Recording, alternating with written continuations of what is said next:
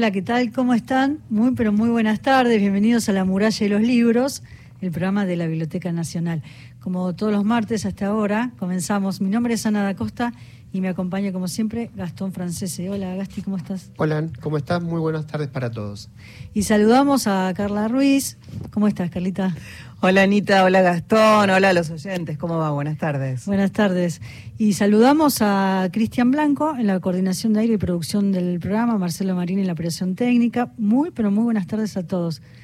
Carlita, ¿te fuiste a algún lado estos días de descanso? A la radio. A, la radio, a trabajar. Ahí está. bueno? Ahí está buenísimo. ¿Lo pasaste bien? Recontra. bueno, y la saludamos también a María Luján Sánchez, que nos vino a hacer fotos, porque hoy eh, íbamos a conversar acá en vivo, en el estudio con él, lo vamos a hacer por teléfono, y se trata de Juan Falú. Juan Falú que se va a presentar mañana en el marco de la muestra del mito gaucho que está organizada por la Biblioteca Nacional. Entonces, mañana miércoles, 12 eh, de octubre a las 19 horas, va a estar en el auditorio Jorge Luis Borges. Y hoy vamos a conversar con él. Así es, así es. Tenemos el gusto de, estar en contacto con él y tenemos regalos también, ¿no? Sí, tenemos regalos. Ahora, ahora se lo voy a contar al aire porque le habíamos traído uno para él. Se lo vamos a guardar, se lo vamos a dar mañana pero trajimos la antología Gauchi Peronista, Carla. Así es, antología Gauchi Peronista, 1945-1975, selección y prólogo a cargo de Emiliano Ruiz Díaz, eh, ediciones Biblioteca Nacional, atención. Para participar, deja tu nombre, los tres últimos números del documento indispensable. Si querés también, de dónde sos. Por escrito, 11 3 870 7485 y si no tu voz, 30 segundos para dejar tu mensaje en el 0810 222 0870. Y ahora sí, estamos en comunicación telefónica con Juan Falú. Eh, es un placer enorme. Hola Juan, Ana da Costa, Gastón Francese, Carla Ruiz aquí en el estudio. ¿Cómo estás? Hola, hola, un gustazo, ¿eh? Gustazo y, y les pido disculpas por no haber llegado a tiempo para para estar presente ahí junto a ustedes. Pero la vamos a hacer por teléfono, la charla, y, claro. y te vamos a guardar un regalo que te trajimos. Uh. Que por tu cumpleaños, que fue en el día de ayer. Mm, qué bueno. Y es la antología Gauchi Peronista que editó la Biblioteca Nacional. Te la vamos a dar mañana entonces. Qué bueno. Bueno, vos sabés que lo tengo a ese libro eh, pero lo acepto gustoso porque lo acepto gustoso porque voy a quedar muy bien este regalando el que ya tenía. Bueno, entonces está bien. Regalá el que tenías y este tomarlo como un regalo por tu cumple. Este no porque es un regalo, así que con, con todo gusto, sí, me encanta. Pienso en tu infancia porque uno se pone a pensar en, en quién es hoy uno ¿no? Cuando tiene una trayectoria y cuando tiene una carrera hecha. Y pienso en la patria como mucho se ha dicho que la patria es la infancia, ¿no? Y, tu padre le había enseñado los primeros acordes a, a tu tío, a Eduardo Falú, a su hermano. Y, y, él era un melómano, ¿no? Tenía en la casa ahí un armonio, un acordeón con teclas rotas en desuso. Pero, pero me gusta esta relación con la guitarra en esta casa donde también se escuchaba música, donde estaban los clásicos, la música húngara, Bach, y este vínculo con tu padre, donde rodeado de todos estos instrumentos, fue la guitarra la que te enseñó. Bueno, sí, eh, sí es, estos recuerdos son estar entre los, los tesoros de mi memoria, ¿no? Eh, de los instrumentos viejos, algunos desvencijados, lo que sonaba era la guitarra, que también estaba bastante paqueteada, pero seguía sonando y, y claro, mi padre, mi padre amó a la música profundamente, profundamente. Y cuando surgieron los long play, porque yo viví toda esa revolución tecnológica, ¿no? Del long play antes del disco que tenía un tema y de cada lado y nada más, ¿no? que eran 78 revoluciones. Y bueno, eh, con aquellos discos, que me acuerdo el sello TK, que editaba Eduardo Falú, este, yo los ponía y había aprendido a manejar la púa del Winco, del aparatito, y, y era increíble cómo buscábamos la repetición de un fragmento para aprenderlo con la moviendo la púa y siempre raspando un poquito el disco. Bueno, todos esos recuerdos están llenos de, de, movimientos, de olores, de imágenes y, y de afectos, este, para mí son el verdadero despertar ¿no? hacia, hacia la música. Juan Falú, con él estamos hablando, hablas de tesoros de la memoria. Soy Gastón Francés y te saludo. ¿Qué y tal? me parece que de alguna manera esto se aúna también con la Biblioteca Nacional y otros tesoros que seguramente debes conservar de la Biblioteca Nacional de Horacio González, de Liliana Herrera. Sí, sin duda. Eh, bueno, yo aprendí a ir a la biblioteca en la gestión de Horacio, ¿no? Porque eh, había estado otras veces, había tocado, en fin. Eh, pero ir como quien va a un lugar donde hay un verdadero quehacer cultural, de un modo vivo, de un modo compartido, con un fervor y una presencia así este, de, de públicos variopintos en todo sentido. Eh, Eso, eso yo no lo había visto nunca antes y soy uno más de los de las tantísimas personas que se acercaron a la biblioteca porque la biblioteca se abrió como una como un gran ventanal hacia la cultura nacional, ¿no? Y a, teniendo al frente a Horacio, que para mí fue el modelo del intelectual con una gran sensibilidad popular, ¿no? Eh, y eso es algo que yo siempre admiré en Horacio. Eh, lo hacía para mí absolutamente creíble y confiable, ¿no? Y, y sí, la mencionada Liliana también. Liliana, este, eh, por ser mi amiga y por ser la compañera de Horacio, este, estuvo siempre presente. Pero además de todo eso, yo Horacio lo he conocido, lo, lo conocí en realidad en Buenos Aires antes de, de su exilio y del mío, pero como nos exiliamos en la misma ciudad que es San Pablo, este, nos hemos visto durante ocho años, antes de esta historia, ¿no? que lo, lo pone a él en ese lugar tan, pero tan trascendente en la biblioteca. Así que, y he podido compartir un Horacio González, digamos, exiliado con la tristeza y la melancolía de la distancia.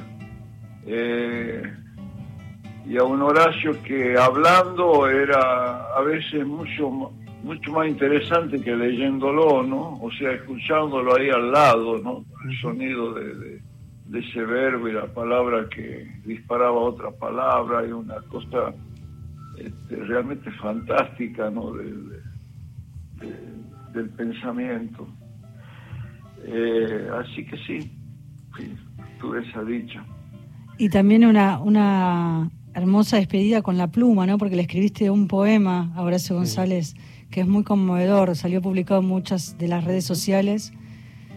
Eh, Sí, eh, bueno, yo tengo que aclarar que no, no me siento poeta ni mucho menos, pero a veces se me da por desparramar ahí algunas palabras y lo hago siempre como a pluma alzada y como una explosión, ¿no? Este, son este, descargas de unos minutos y que quedan plasmadas así. Eh, y en ese momento, claro, eh, sentí que era, necesario como un ruego, como una especie de oración eh, para juntar energías, ¿no? Y salió eso. Juan, yo te preguntaba, estamos conversando con Juan Falú, que va a estar mañana en la Biblioteca Nacional en el marco de la muestra del mito gaucho, y ahora vamos a hablar un poco de eso, pero me quedé pensando en, en la infancia, este padre que, que mm, era un melómano, ¿no? que él te había enseñado esos, esos primeros acordes, él era abogado. Y pienso también en esta figura de en tu infancia, que fue una, una presencia que de alguna forma fue tiñendo y fue impregnando tu vida, ¿no? de un significado musical que fue Eduardo Falú. Y, y me gusta esa frase que dijiste alguna vez, que fue tan fuerte que tuve luego con el tiempo que desandar el camino para quedarme con la construcción de mi propio camino. Cómo a través de esos referentes que fueron tu padre y tu tío, construyendo y viviendo esa infancia rodeada de música, eh, que de alguna forma también te dieron una especie de mandato que vos quisiste salir y romper de ese mandato. Me gustaría que nos, hagas una evolución de, esa etapa, ¿no? Quienes fueron que te marcaron tanto y, y, a la vez te ayudaron a construir tu propio camino. Claro, eh, eh, como yo crecí con esos ídolos, este, cada, cual a su modo, ¿no? Ese padre, ese tío. Eh, eh, sí, crecí también como un, un, adolescente tímido de entre casa y, medio medio diablo fuera de casa. esa, esas historias, esa contanos, contanos esa parte, Juan. yo ya tenía como inscripta en mi personalidad esa, esa um, obediencia por un lado, eh, es el mandato, y también la desobediencia, ¿no? Entonces, toda mi vida estuvo atravesada por esos dos modos. Eh, y es cierto que tuve que aprender a cuestionar esos esos ídolos que estaban en un enorme pedestal, ¿no? Eh, para salir un poco de esa cobertura a veces asfixiante, ¿no? Eh, y por ejemplo, entre otras cosas, este, todo ese proceso eh, advertí que yo también tenía una madre y que no aparecía en mi currículum. Mm. sin embargo, esa madre eh, aparece con fuerza cuando un padre ya desesperado, enfermo y, destruido por la desaparición de un hijo, el exilio de otros tres hijos, un padre que no puede sobrevivir, este, me doy cuenta que esa madre sí sobrevive y muestra su fortaleza y su amparo y su y entonces no solo encontré mi camino sino que aprendí a valorar lo que yo no ponía en el currículo ese mm. niño que asomaba la música no siempre hablaba del padre bueno pero eh, ahora me di cuenta que eh, esas figuras muy fuertes a veces este a veces este, dejan en un segundo plano, digamos, a otras presencias en la vida de uno. Y está bueno que uno descubra que no hay, no hay, no hay presencias de segundo plano, sino hay presencias simplemente, ¿no? Y ponerla en su justo lugar, en su justa medida y, andar así con, un sentido más genuino de, de, la, de la realidad, ¿no? Y sí, eso me pasó, me pasó. Este, yo ayer cumplí 74 años, no es poco, y sin embargo este debate interno sigue en mí, pero puedo decir que siento que he realizado un camino, realmente siento que he realizado un camino. Y bueno, justamente antes de hablar con ustedes, y por eso me atrasé y no podía llegar a tiempo, estuve asistiendo a una clase sobre Eduardo Falú. ¡Ay, qué lindo! sí, y estuve viendo sus imágenes y hablaba una guitarrista de Paraná, Silvina López, que es extraordinaria, este, de, de, cómo ella descubre ahora Eduardo Falú, y yo, yo estaba como un oyente, este pensando en que yo a esa figura, cuyas fotos, cuyas, cuyas músicas estaba escuchando en ese momento, esa figura yo la, la, descubrí hace, hace casi, casi 70 años. Eh, y qué fuerte que fue, qué fuerte que fue, qué, qué, extraordinario, además, qué extraordinario artista. Ahí lo escuchamos, mira, con la, la tonada del viejo amor un ratito. Sí. Qué lindo cuando una vez, bajo el sol del mediodía, se abrió tu boca en el beso como un damasco lleno de miel. Se abrió tu boca en el beso como un damasco lleno de miel. Herida la de tu boca que lastima sin dolor. No tengo miedo al invierno con tu recuerdo lleno de sol. La tonada del viejo amor por Eduardo Falú. Qué emocionante, ¿no? Escucharlo a Eduardo Falú. Bueno, vos sabés que cuando él pasaba por Tucumán, cuando iba de Buenos Aires hacia Salta en Chevrolet 51, o cuando regresaba, hacía una escala en Tucumán para saludarlo a mis padres, sobre todo. Era su hermano mayor y, y, que era una figura paternal también, ¿no? Para Eduardo. Le llevaba ocho años mi padre a Eduardo.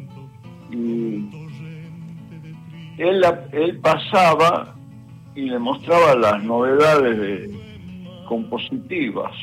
Y, por ejemplo, le mostraba ese tema. La tonada del viejo amor.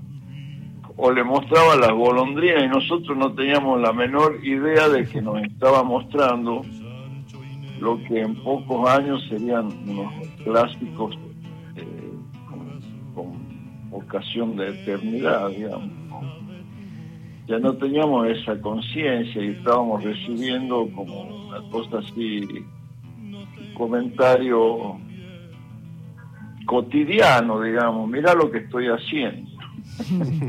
Impresionante, ¿no? Cuando pasan esas cosas con tanta naturalidad, en estos vínculos que se dan de la música o cualquier profesión y no se tiene conciencia en ese momento porque uno es chico, ¿no? Y, y hablábamos hace unos minutos de los mandatos, eh, tanto Eduardo como tu padre, ambos te habían dicho, eh, tenés que estudiar, ¿no? Hay que, hay que esforzarse y ser disciplinado. Y en esta idea eh, de mandato que te asustó bastante a vos, que decís que te escapaste del, conservatorio, pero te fuiste a otra fórmula que tenía que ver con la calle, los amigos, ¿no? La peña, los amigos, el vino. Sí, y bueno, eso duró toda la vida esa otra escuela, digamos. Eh, yo no hago una apología de, ese camino porque creo que el estudio y la disciplina eh, son realmente necesarios, ¿no?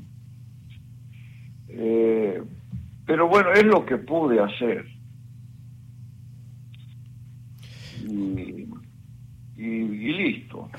Yo a veces lo veo a mi hijo que, que con un, un par de años de estudio bien, bien hecho, bien concienzudo, este, bien comprometido, este, me, da lecciones de armonía, ¿no? Y, y, yo le digo, y bueno, yo, yo lo que sé es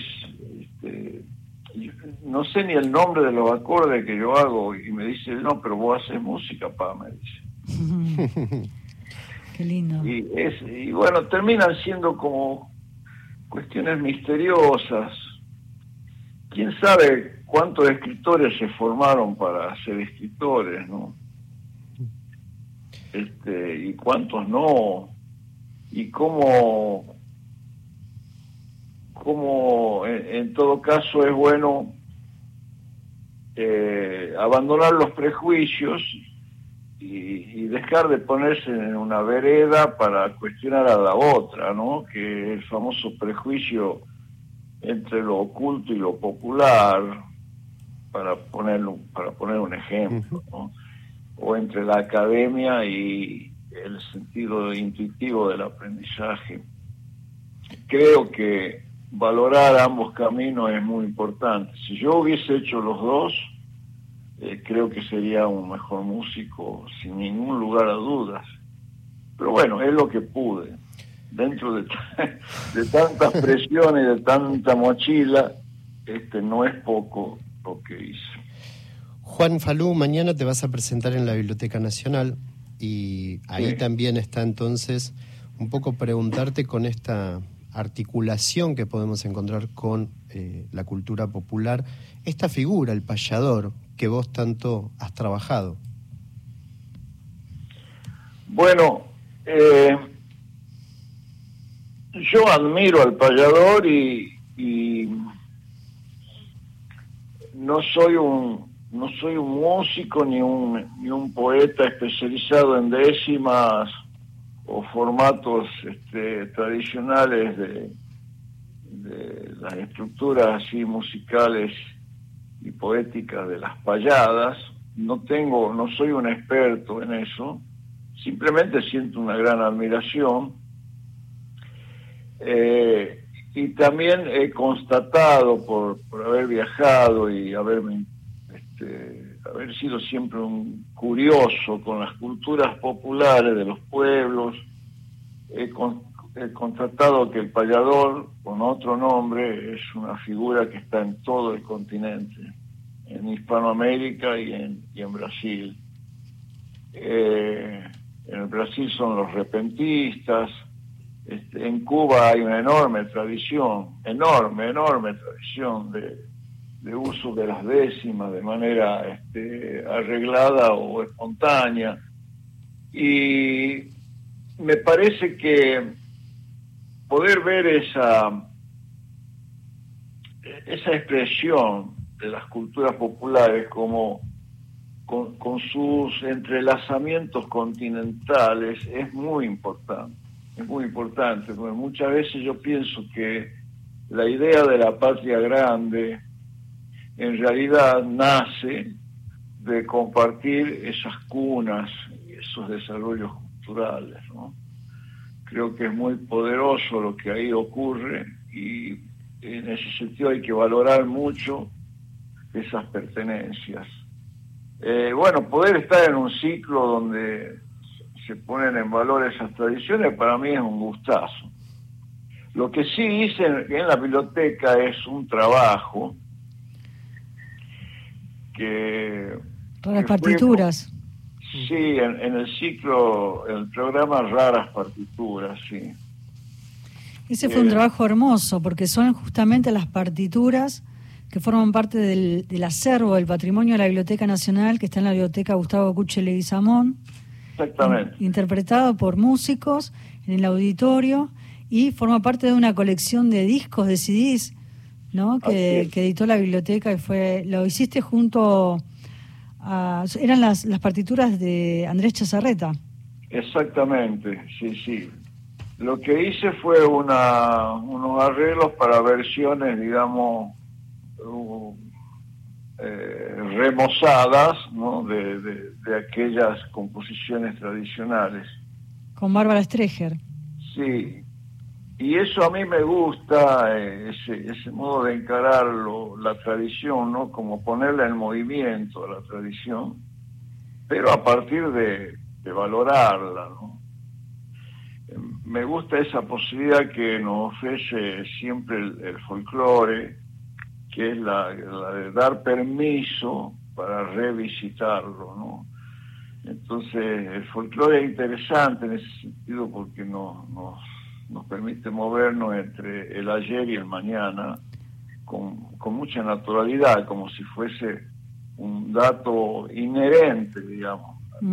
Que hacer folclórico esa movilidad, ¿no?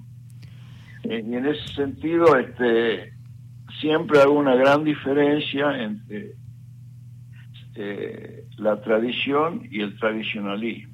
Si querés, Juan, escuchamos la López Pereira de ese disco Vamos al informativo y si nos esperás un minuto más, hablamos unos minutos más con vos. Con mucho gusto. Juan Falú, hoy en la muralla de los libros. La Lope Pereira, eh, esta samba hermosa de Raras Partituras 13.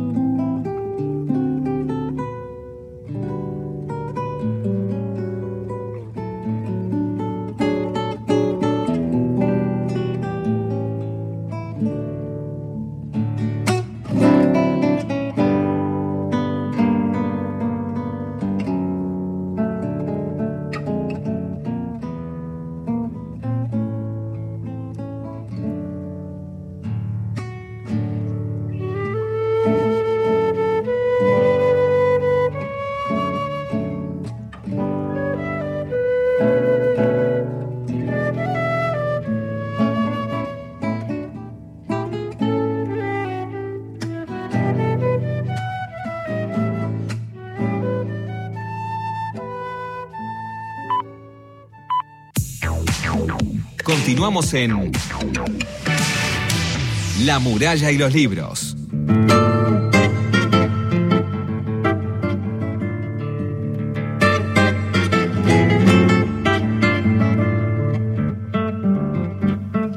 en La muralla y los libros, estás en Radio Nacional, 34 minutos pasan de las 7 de la tarde y mientras escuchamos ahí de fondo Chacarero Tuta soy Estela de Malvinas, quiero participar por la antología Gauchi Peronista, deja sus tres últimos números de documento, mensajes que van llegando al 113-870-7485, buenas tardes, participo por el libro, soy Maximiliano, muchas gracias, todos están dejando, perfecto, de los tres últimos números de documento, una maravilla. Hola compañeros de la muralla, soy René de Tucumán. Dejo los tres últimos números, hermoso programa. Verónica, saludos al programa. Y otro Juan Falú, siempre tan sentido, dice ella. Em, a ver, otro más, buenas tardes, un gusto escucharlos, agradecido de que hagan el programa. Quiero el libro, deja los tres últimos números del documento y deja abrazo también. Y quiero participar por el sorteo del libro de hoy. Hermosa la nota a Juan Falú, quédate porque sigue. Sí. Dice Mariana que su documento termina en 486. Nombre los tres últimos números del documento al 113870-7485. Si querés que sea tuyo este libro, Antología Gauchi Peronista 1945-1975.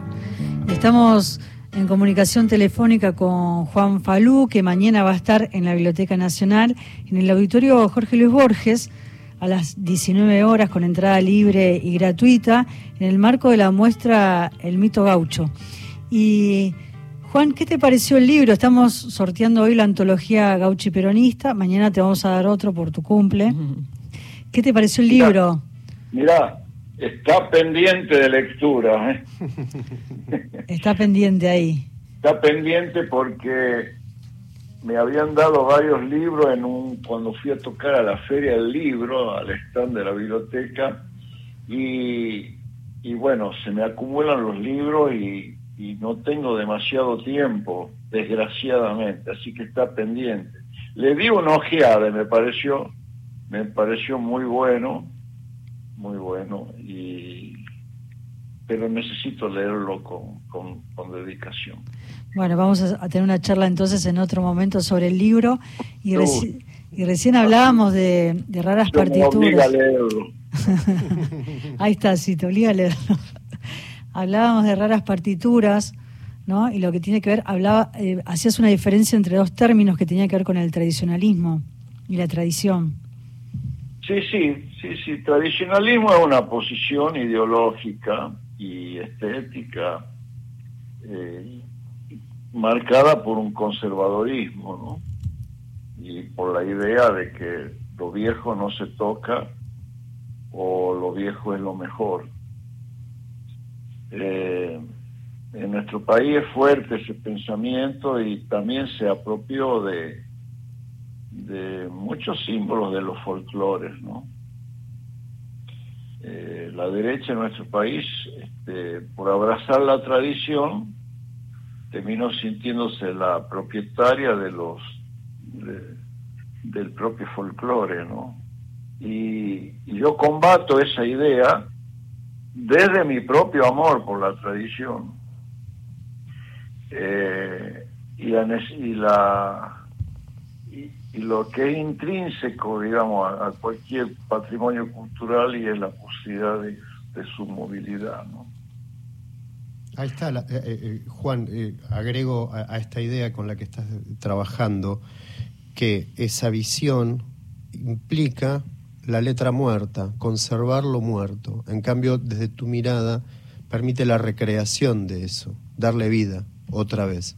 Sí, sí, eh, por supuesto que también esta mirada que tengo la he mamado en mi vida, mi vida social, o sea que hay, hay un gran sector que, que, adhiere a esto, a esta idea, pero también es necesario aclarar que eh, para mí una de las cuestiones criticables del llamado progresismo, digamos, como una vertiente, digamos, de la cultura, es que suele desconocer las tradiciones. y o sea, así como el conservadorismo tiene una filiación de derecha en la vida política histórica nacional, el progresismo, este, tal vez por, rechazar a la derecha, termina este, siendo indiferente a las propias tradiciones. Y eso para mí es una cosa que tiene que ser cuestionada, hay que preguntarse por eso, porque la idea de la transformación va acompañada necesariamente de la idea de la participación popular. Al menos para mí es así. Y la participación popular no puede estar despegada de las tradiciones de la cultura de los pueblos. Entonces hay que hacer toda una tarea para mí de concientización de, desde la política para que para romper esa esa frontera, ese prejuicio que determinó que el conservadorismo es el propietario de la tradición. Eh, es un temita, es un temita que creo que no se da tanto en otros países de América Latina como en el nuestro. o sea, para citar un ejemplo, un Hugo Chávez, por ejemplo, a quien yo respeto muchísimo, eh, en sus discursos mostraba un gran amor por las tradiciones de su pueblo. Un gran amor. Y podía cantar las canciones de sus pueblos, y nombrar sus pueblos, nombrar sus lugares, nombrar las regiones, y, asociar todo el, discurso político a una tradición y a un mañana. Bueno, eso es lo que yo espero de la política. Ahí, ahí está ese cruce, ¿no? Que, que muchas veces es interesante también el espacio de la biblioteca que tantos años estábamos hablando recién de Horacio González y que tantos encuentros y tantos momentos que nos hizo reflexionar y pensar sobre la cultura, las tradiciones y tantos otros temas ¿no? que fueron atravesados y entraron en tensión en ese espacio que es la Biblioteca Nacional, que es la memoria del país. Y, y donde está esta exposición, el mito gaucho, donde no está este recorrido que abarca desde sus inicios en los tiempos de la independencia, pasando por los clásicos del, siglo XIX como Fausto Estanislao del Campo o Martín Fierro de José Hernández, y, hasta llegar al momento de la consolidación de la patria, ¿no? En 1910. Pienso en estas exposiciones que también nos hacen reflexionar o pensar y tener un espacio también desde la editorial, ¿no? que también fue un, impulso que le dio Horacio González tener la editorial de la biblioteca con esta primera antología gauchi peronista, que también nos lleva ahí también a un trabajo enorme de investigación eh, que tiene que ver con las tradiciones, con la cultura popular. Y, y mañana que vas a estar Juan en la biblioteca una vez más, como tantas veces has estado y compartiendo momentos, eh, ¿Nos podés dar un adelanto de lo que va a ser el, concierto, este encuentro con el público también? Cómo no. Antes te cuento como un dato eh, lindo que une, digamos, los, temas de nuestra conversación. Y es que ayer, ayer vino Liliana a una, una reunión muy acotada, muy pequeña y sobria que hice por mi cumpleaños y me trajo de regalo dos libros. Uno, porque era un libro que le gustaba leer a Horacio, que es El Matadero de Esteban Echeverría. Ah, un librazo, qué lindo. En una edición que tiene dibujo de Carlos Alonso. Un hermoso regalo. Y el otro es Fusilamientos, Muerte en Primera Persona. El último libro de Horacio González. Dos librazos. Y ahí está, y ahí está toda la lectura que tenés pendiente, Juan. No, por eso es que quedan pendientes. Sí. Te van agregando. Sí. Bueno, este mañana eh, no voy con un repertorio especial, digamos. Sí voy a mostrar algo de un trabajo llamado Mojones que hicimos entre Teresa Parodi, Liliana Herrero y yo con la presencia de la oreja que ponía Horacio González a nuestros ensayos. Ah, que hiciste un adelanto cuando fue el homenaje a Horacio, la maratón de Horacio González hace poco.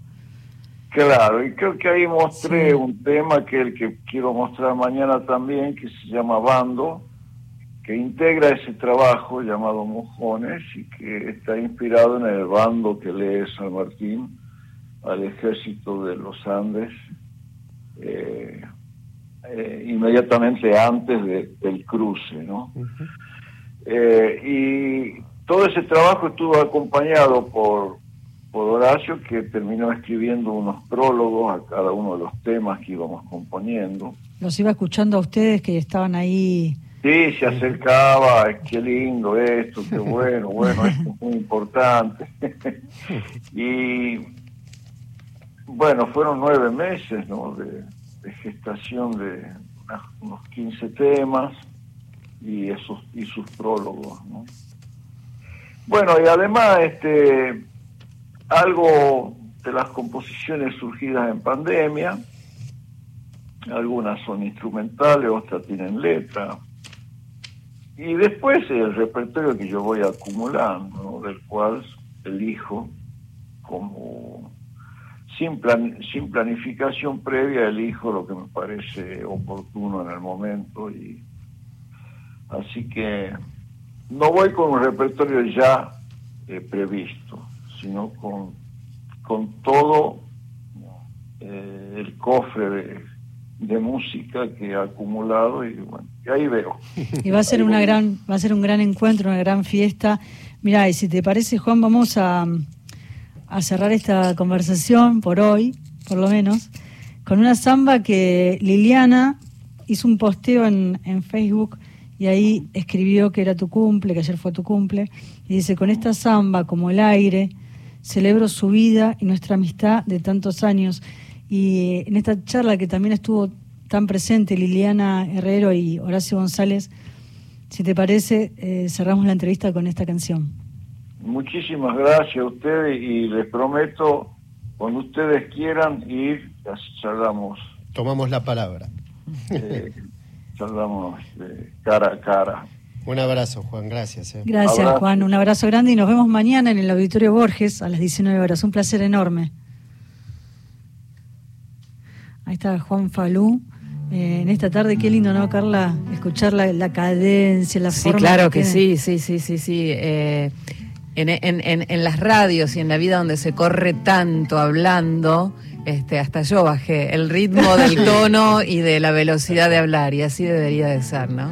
Y hay que ver qué, qué pasó con los oyentes, ¿no? Del otro lado, porque a veces es la voz, es la forma, es el Los tono. que- oyentes están felices. Mira, eh, Sí. Marcelo que está en Tolosa eh, envía un abrazo fraterno y dice qué gusto escuchar la voz y la inteligencia de Juan Falú. ¿no? Hacen hincapié en, en- en la voz de él. Eh, quien más por aquí que participa, eh, Verónica manda sonrisa y aplausos. Este José Luis se suma, dice buenas tardes y participa por el libro también. Así que Qué viene bien esto de, de bajar. un Sí, poco. bajemos escuchar, hoy, ¿no? martes Escuchar a la tarde. Y escuchar, sí. Sí, claro.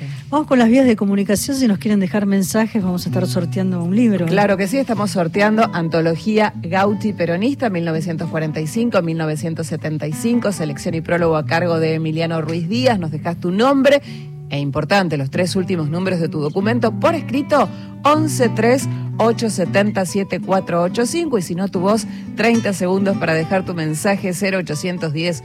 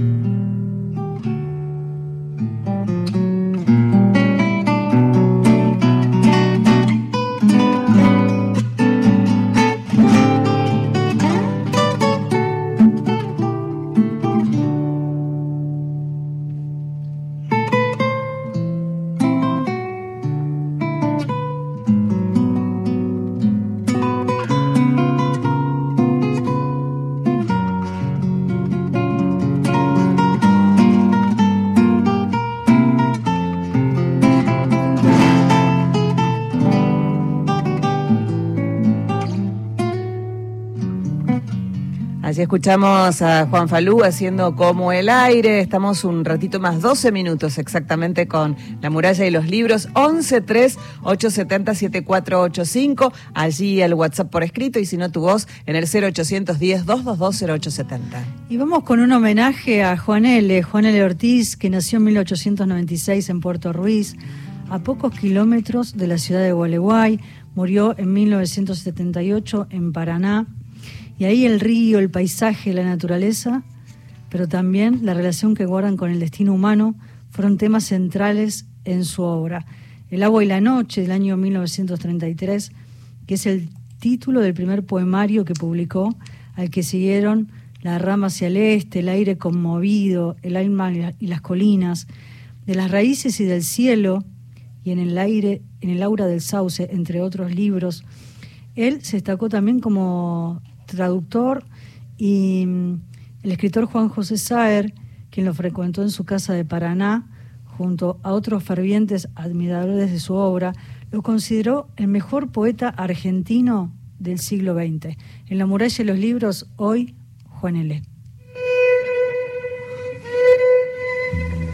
Juan L. Ortiz nació el 11 de junio de 1896 en Puerto Ruiz, Entre Ríos. Fue el más chico de diez hijos. Sus primeros años de vida los pasó en la selva de Montiel, un paisaje que marcó su poesía. El jacarandá. Está por florecer el jacarandá, amigo. ¿Es cierto que está por florecer? ¿Lo has acaso sentido? Pero ¿dónde ese anhelo demorado? ¿Dónde? ¿Podrías decírmelo? En realidad, se le insinúa en no se sabe qué de las ramillas.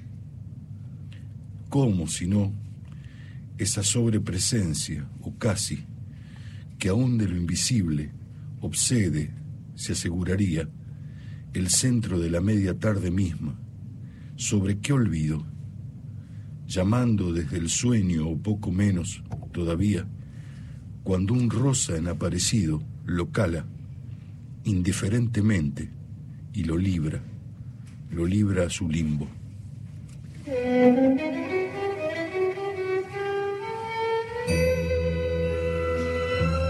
Luego de terminar sus estudios en la Escuela Normal Mixta de Maestros de Gualeguay en 1913, se trasladó a la ciudad de Buenos Aires, donde cursó la carrera de filosofía y participó de la bohemia literaria porteña de los años 20.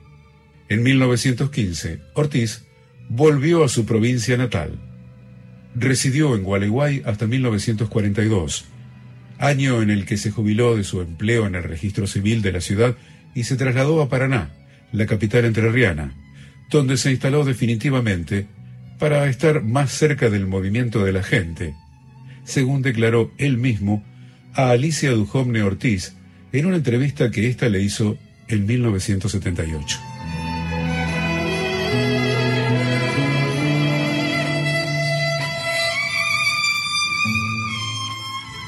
Lluvia. Todo el día mi alma hoy estará suspensa, de la voz del agua, como en un sueño mojado. La voz del agua dulcemente cierra el mundo, la voz del agua. Todo el día seré un niño que se está durmiendo, la vida será solo una voz querida.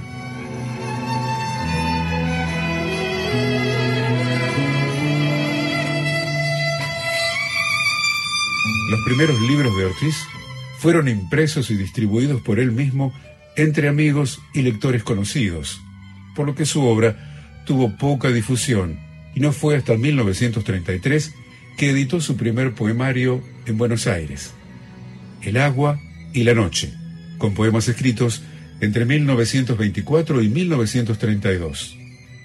Lo mismo ocurrió con el segundo, El alba sabe, publicado cuatro años después, en 1937. En los años siguientes, la publicación de sus libros fue mejor organizada, lo que permitió que Ortiz tuviera una mayor difusión. El ángel inclinado, de 1938, La rama hacia el oeste, de 1940, El álamo y el viento, de 1948, El aire conmovido del 49, La mano infinita del 51, La brisa profunda de 1954, El alma y las colinas 1956 y De las raíces y del cielo de 1958.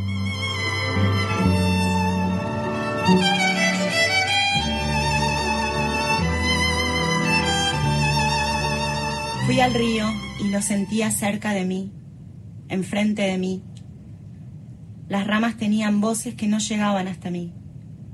La corriente decía cosas que no entendía. Me angustiaba casi. Quería comprenderlo, sentir qué decía el cielo vago y pálido en él con sus primeras sílabas alargadas. Pero no podía. Regresaba ¿Era yo el que regresaba?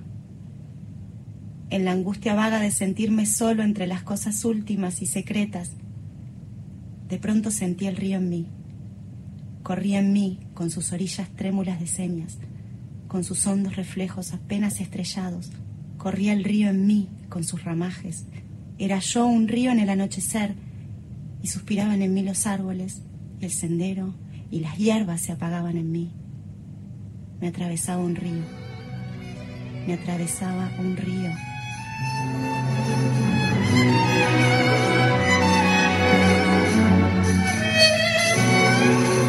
Además de su carrera como escritor, Ortiz se destacó como traductor de poetas como Paul Eluard, Giuseppe Ungaretti, Ezra Pound y algunos poetas chinos.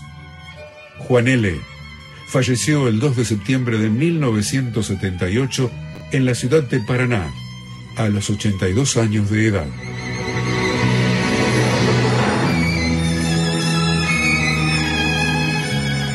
Juan L., en la muralla de los libros, hoy recordando a este gran poeta argentino. Las voces de Rafael Hernández, Carlos Bernatec y de Cecilia Romana, los escritores. Muchísimas gracias eh, por la participación de todos, un gran placer y es la forma también de acercar a nuestros poetas, las obras de ellos, a nuestros oyentes. ¿Y hay mensajes? Vamos con los mensajes y después con las noticias, Carlita. Buenas tardes, la señora. Soy Lindor de Peguajó, acá escuchando el programa en el campo. Muy lindo la nota con Juan Falú, escuchar esa guitarra. Yo también toco la guitarra. No digo que soy un gran experto que he estudiado con el conservatorio. Muy lindo programa. Eh, los números son 723, 723, 723. ¿Cómo les va? Muy lindo programa. Me gustaría participar por el libro. Mi último eh, tres documentos son 723 3 y muy lindo programa, muy linda el, el reportaje a Juan Falí, muy linda la música también y el homenaje a Hilda y a Ita Merelo. Gracias por los mensajes. Y vamos con algunas noticias de la Biblioteca Nacional. Así es, la nave de los sueños en la Biblioteca Nacional se presenta a la temporada decimoséptima del ciclo de cine independiente y de autor, organizado justamente por la nave de los sueños y la Biblioteca Nacional a las seis y media de la tarde en el auditorio Jorge Luis Borges. El martes 18 se es la presentación del libro de Gustavo Gregorio, Vivencias de Músico Histórico del Rock Argentino. Y el martes 25 de octubre, función especial 100 años de cine de terror. Infieles, de escritores que pintan o pintores que, escriben. La muestra se puede visitar hasta el 30 de noviembre de 14 a 19, Museo del Libro y de la Lengua, Avenida Las Heras 2505 de esta capital. La muestra refleja en un conjunto de autores el acto de pintar y escribir, celebrando el encuentro de la palabra con la imagen y de la imagen con la palabra. Te recordamos, Alejandra Pizarnik, entre la imagen y la palabra, 50 años de la muerte de Alejandra, la Biblioteca Nacional celebra su figura con una muestra que reproduce su laboratorio poético, se puede visitar hasta el 30 de abril del año próximo en la sala sí, Ortiz, de 9 a 19. El 14 de octubre a las 7 de la tarde en la sala Augusto Raúl Cortázar, entrada libre y gratuita. Es el 80 aniversario de la Asociación Psicoanalítica Argentina y allí habrá personalidades psicólogos, psiquiatras, realizando una charla. ¿Llegó uno más? Sí. Uno más. El verso argentino, el ciclo organizado por la Biblioteca Nacional, releva el pasado y el presente de la poesía argentina con programación y coordinación de Guillermo Saavedra, Sala Augusto Raúl Cortázar, seis y media de la tarde, entrada libre y gratuita. Nos despedimos. Ganador. Muchísimas gracias. Sí, Ganador, ganador, el libro ganador. se va a Tucumán, A Tucumán, se lo lleva René, René, atento a tu celular porque desde la producción te van a mensajear. y se lo vamos a mandar. Y el programa de hoy está dedicado a la memoria del pensador argentino Noé Citric, que murió el 6 de octubre. Vamos a hacer un programa especial. Y un beso enorme a tu Luna Mercado y a sus hijos, Magdalena y Oliverio. Nos despedimos. Muchísimas gracias por la compañía. Nos reencontramos el próximo martes, hoy a las 22, a Palabradas, Canal Encuentro. Gabriela Cabezón Cámara. Chao, buena semana. si es bailes o Madrid, nada te importa la ciudad si nadie espera. Y no es tan trágico, mi amor, es este sueño, es este